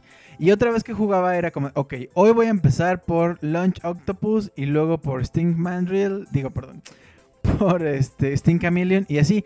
Entonces puedes escoger cualquiera. Y en ese explorar, de pronto cuando te dan los poderes, me doy cuenta que podías, yo no sabía, yo no tenía ni idea de todos los power-ups. De pronto te dan las botas, por ejemplo, para poder hacer un dash, para poder hacer deslizarte. Y ya, como que, mm, bueno, el Dr. Light te dice que hay otros ocultos. Yo como no sabía inglés, no lo leía y era como de, ah, pues gracias señor, ¿no? Gracias señor holograma. Y de pronto me doy cuenta que mm, con esas botas experimentando podías alcanzar otros lugares. Y fue como de, ah, caray, ¿qué habrá acá? Y de pronto me topo con que en un escenario puedes encontrar una pechera y así como de, wow, wow, wow, wow, wow. ¿Cómo que hay una pechera? O sea, ya tengo pies, pecho, me falta cabeza y brazos. Y entonces empecé a buscar y encontraba otros corazones, hacía mi vida un poco más grande. Y entonces me voló la cabeza porque era una vez más, este universo que de por sí es gigante, se expande aún más con estos secretos. Em, y pues obviamente como no había internet, no, era, no había un tutorial que llegara y te dijera, ah, para encontrar las cosas de aquí están. No había nada de eso, todo lo tienes que explorar. Obviamente había cosas como Gloom Nintendo, que era la revista aquí en México, este, donde contaban esos trucos, eh, noticias, reseñas, etcétera. Y a lo mejor ahí te decían, ¿no? Pero pasaba un tiempo antes de que te lo dijeran. eh, y si, yo, si, si- tenías la edición especial, donde, bueno, más bien la edición donde de- decían eso, pues ya lo sabías. Pero si no, si por ejemplo yo empecé tarde a coleccionar la revista Club Nintendo, entonces había muchas cosas de Mario RPG, de Mega Man, de Mario World, de un montón de juegos del Super que yo no tenía ni idea. Que a la fecha no tengo ni idea porque, bueno, más bien no- nunca he visto esas edi- primeras ediciones de Club Nintendo. Entonces yo no sabía y, y pues nada, era como explorar y decir, wow. Y no había internet y pues nada, nadie te puede decir. Entonces bueno, Mega Man X eh, queda en mi corazón, es un gran juego, le tengo mucho cariño. Cada año, cada, cada, cada año, todos los años, siempre hay un momento en mi vida que digo, hoy voy a acabar Mega Man X. Y me lo he hecho de corrido, así, de principio a fin. Serán unas 3 horas, yo creo, quizás un poquito menos. em, en que me lo termino de, pies a cabeza. Y este, obviamente con todos los power-ups que ya, como ya lo he terminado tantas veces, es rapidísimo, ¿no? Entonces, este, es uno de esos juegos que yo termino cada año, siempre cada año digo, va, me lo he hecho. Y pues nada, le tengo un montón de cariño. La música, amigos, la música es una cosa... Cuando yo era niño, teníamos una grabadora pegada a, la tele. Entonces yo me, yo pues no sé, buscándole cables que mi papá tenía, conexiones que mi papá por ahí tenía adaptadores y todo, logré conectar la tele que teníamos a esta grabadora. Entonces yo le decía a mi papá, ok, ya estamos en el escenario de Spark Mandrill. Ajá, ok, ok. Cuando yo te diga, este, ponle pausa. Y entonces yo le ponía a grabar a la grabadora y él le ponía pausa o le quitaba la pausa y entonces empezaba la canción. Le grababa dos minutos y medio este, por cada canción y así me iba al siguiente escenario y le grabábamos otra vez y así. Tengo en cassette The Legend of Zelda Ocarina of Time, tengo Mega Man X y si no mal recuerdo tengo Banjo Kazooie. Porque justo me encantaba tanto la música de los videojuegos que yo tenía una casetera chiquita y ahí me ponía a escuchar la música nada más, sin jugar nada más. Y obviamente pues era, pues era chistoso, ¿no? Hoy en día pues obviamente entras a internet, entras a Spotify, hay muchos este, soundtracks de videojuegos, entras a internet y los puedes ver en YouTube, los puedes descargar ilegalmente, como quieras, pero en ese entonces yo no tenía forma y lo que hacía era justamente grabarlos. Entonces la música de Mega Man X le tengo un buen de cariño y pues nada, también hubiera hecho algo así si tuviera más cassettes, ¿verdad? Pero tampoco tenía tantos. Bueno, pues esto que vamos a escuchar a continuación se llama Brain Sick Metal. Es el juego Mega Man X del Super Nintendo que salió en 1993, cuyo compositor original es Makoto Tomosawa, Setsuo Yamamoto y el remixer es Protricity también. Esta rola la puedes encontrar una vez más en esta gran comunidad que es ocremix.org. Amigos, escuchamos esto. Es que le pega justamente a tres escenarios, a tres de los jefes, tres de las canciones que más me gustan de Mega Man X. Vámonos pues con esto. Y ya regreso.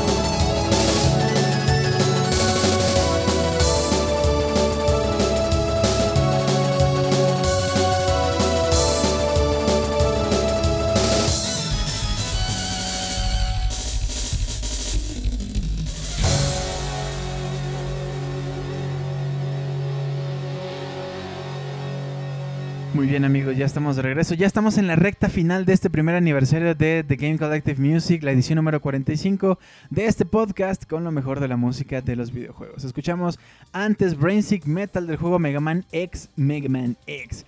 Este juego que salió para el Super en el 93 y pues al cual les decía yo le tengo mucho cariño. Fíjense, lo he jugado en el Super Nintendo, tenía el cartucho.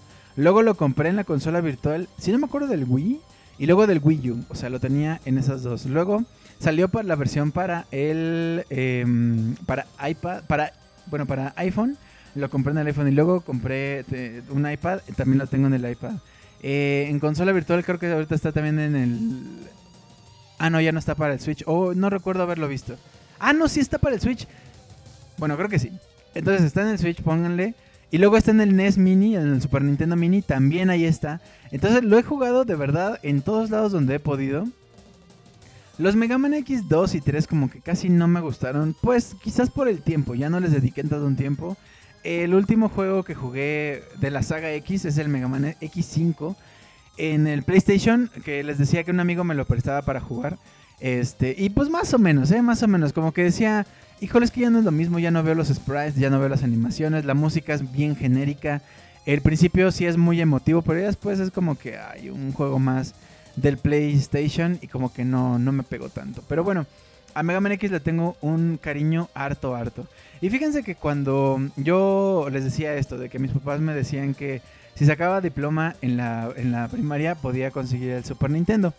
Este esta consola yo lo jugué relativamente poco, a lo mejor un par de años, porque inmediatamente después salió el Nintendo 64 y también mis papás me dijeron, va, ¿lo quieres? Una vez más tienes que sacar diploma. Y pues me esforcé, saqué mi diploma y tuve mi Nintendo 64 con dos juegos, o tres juegos, tres juegos. Eh, Mario Kart 64, al cual le tengo un cariño tremendo, así brutal, porque además de que tiene gran música, fue la primera vez que yo pude ver un juego de carreras en 3D. Tenerlo en mi casa, o sea, las carreras eran rapidísimas, entonces me podía echar unas, una copa antes de comer, una copa antes de dormir, este, bien alcohólico yo y ahora lo repito, no, no es cierto, no. Pero me refiero a que cuatro carreras antes de correr, cuatro carreras antes de dormir, digo, antes de comer, antes de hacer mi tarea, entonces este, era muy fácil. Y la música me encantaba. Después de ese tuve este, Star Fox, inmediatamente pues tener los tres al mismo tiempo. Star Fox 64 también me voló la cabeza porque fue la primera vez, a mí me fascinan los juegos de naves y fue la primera vez justo que tuve un juego de naves en casa. Pero además tiene unos gráficos brutales y también pude un juego con el que tuve el chance de experimentar en el sentido de que, ¿qué pasa ahora si me voy por acá, por allá, si mato a este jefe, si no lo mato? ¿Qué pasa si, y de pronto descubrí las medallas que te dan, si matas a cierta cantidad de enemigos en cada escenario, te dan una medalla y empecé a explorar cuántos, cuántos enemigos necesitabas para cada medalla de cada escenario, cuáles eran los caminos alternativos, después descubrí que había caminos alternativos y fue como de, no puede ser posible, no, no, no, una locura amigos, para mi mente, pues ya en ese entonces yo creo que de 10 años, este... Y otro de los juegos que me voló la cabeza fue Mario 64. La primera vez que yo pude jugar un plataformero en, en 3D, en tres dimensiones, en donde solo podías no solo ir de izquierda a derecha, sino de arriba a abajo y hacia adelante y hacia atrás, o sea, como en esta profundidad. Los escenarios eran súper simples, hoy que los veo son simploncísimos, o sea, tenemos un castillo con una como un jardincito todo mal hecho, bueno, no mal hecho, sino ya lo vemos ahora con la tecnología de ahora y dices, no inventes, ¿no? Em, te podías meter a los escenarios por a través de las pinturas y los escenarios eran minúsculos. Hoy los veo y digo, no inventes cómo mi mente de 10 años podía ver esto y de verdad pensaba que era un mundo eh, gigante inexplorado. Y lo mismo, encontrar las estrellas, explorar, ver que aquí hay un lugar. Si te paras en este lugar, te teletransporta rápidamente a la estrella. Eh, este minijuego de carrera, bueno, de- como de llegar en cierto tiempo por el, deslizarte pues en cierto tiempo para obtener la estrella. Si lo haces más rápido te dan otra estrella. Ese es el jefe, pero después del jefe hay otra cosa. No, no, no. Es una brutalidad lo que pasó en mi mente con Mario 64. Y después, cuando llegas con Bowser la primera vez y lo derrotas, dices, va. Pero resulta que hay otra sección del, del castillo que, que accedes una vez que lo derrotas y hay otro Bowser ahí. Lo derrotas y una vez más hay otra sección. Y las secciones cada vez son más difíciles y los escenarios cada vez son más grandes. La música es que Koji Kondo es una, un compositor increíble y lo que hizo con Mario, con, Ce- ¿con Zelda, ¿sí? Este, me, me- me dudé por un segundo del señor Koji Kondo, pero bueno, Mario 64 entonces ha sido un parteaguas y cuando lo terminé la canción, este, la canción del final, me rompe por completo. Pero bueno, por ahora vamos a ir con una canción que se llama Fleeting Ecstasy, que es la canción que escuchas cuando agarras una de las estrellas o mm, este, bueno, más bien una de las gorras que te permite volar, una gorra que te permite ser este Mario Metal y una gorra que te permite ser Mario Invisible.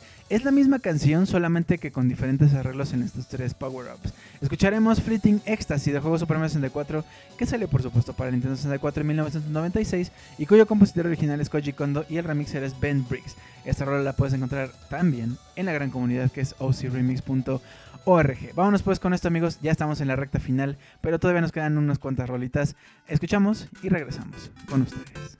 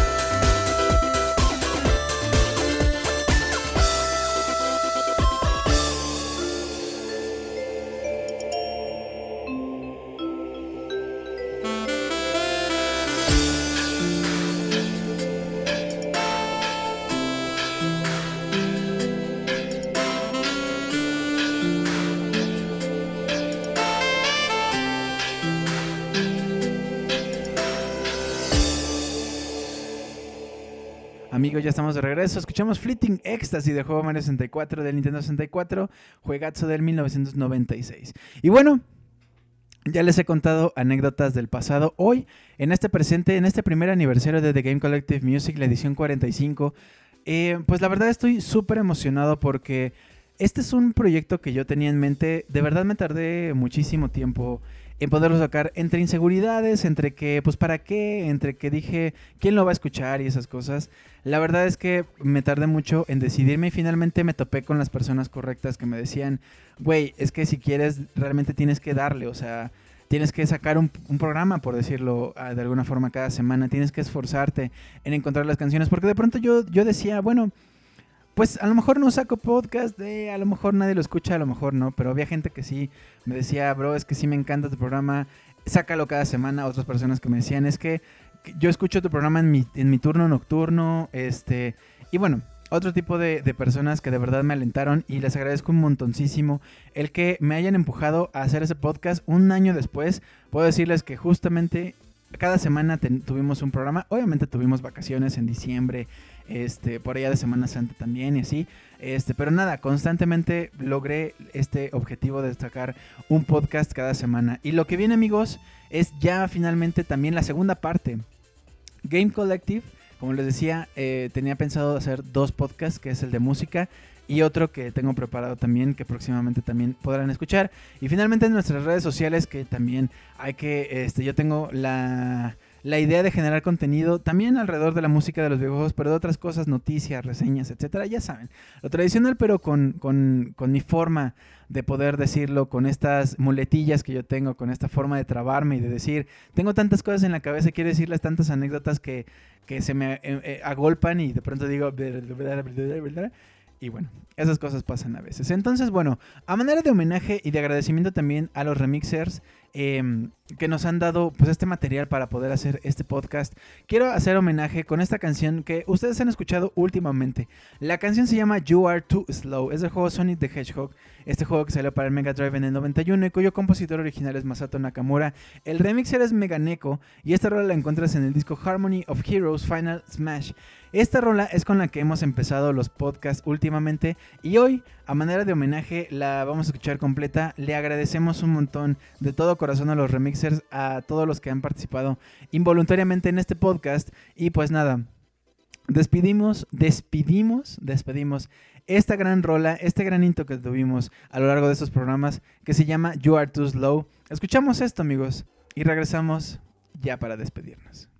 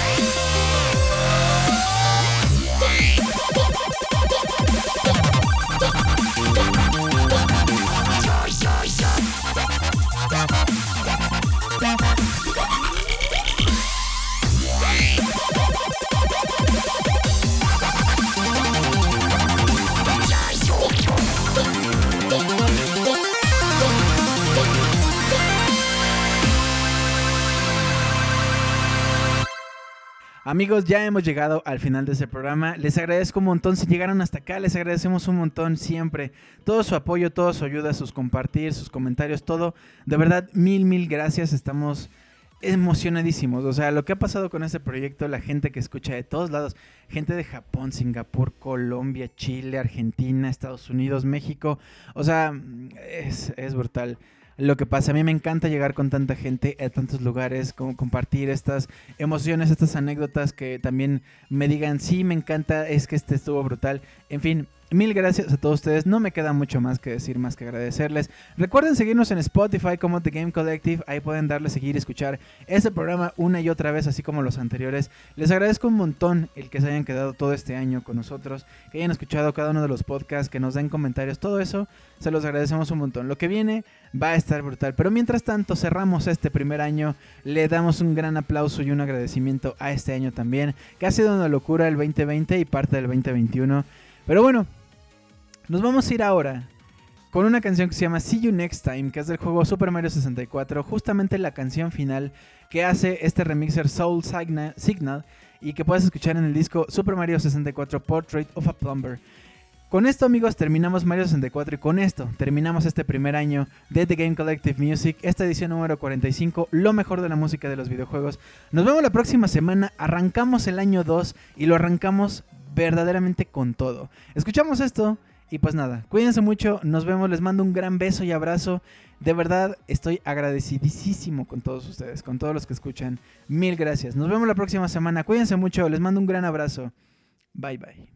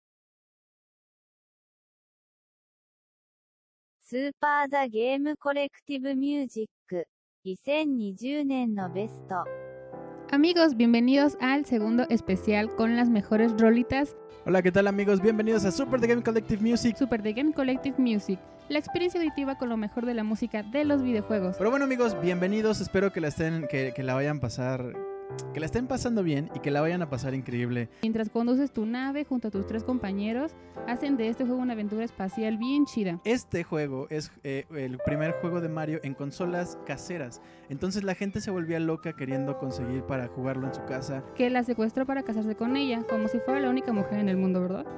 Amigos, estoy llorando del miedo, perdónenme. Esta, esta historia me impactó muchísimo. Fiestas de terror y también un poco Día de Muertos, ¿por qué no? Con un poco de música de videojuegos. Bien amigos, pues mil gracias por estar con nosotros. Gracias por escucharnos. Esperamos que lo hayan disfrutado y los esperamos en la próxima edición de The Super The Game Collective Music. Hasta pronto.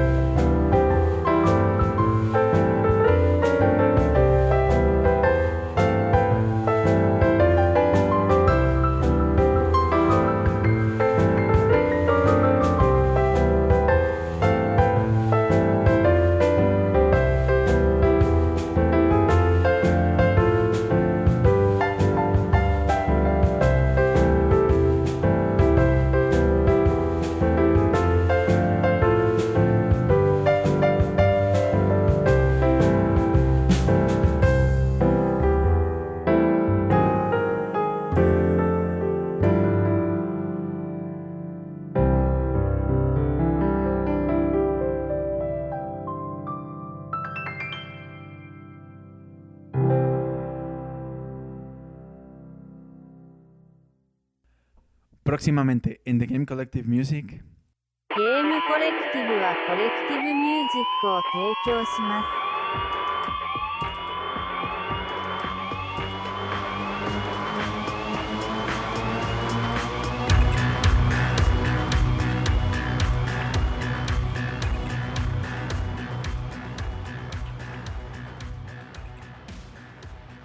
Hola, ¿qué tal amigos? Bienvenidos al año 2 de The Game Collective Music. Vamos a tener unas secciones increíbles. Evolución de los 8 bits a la actualidad. Profile, los grandes compositores, personajes y grandes momentos de la industria de los videojuegos. Instrumental. Una sala de conciertos. Música de videojuegos. Unidos en un remix inolvidable. Amigos, tendremos esto y mucho más en el segundo año de The Game Collective Music. Quédense con nosotros. Nos vemos la próxima semana. Wow, hoy va a estar emocionante. Vámonos pues, cuídense. Bye bye. ゲームコレクティブはコレクティブミュージックを提供します。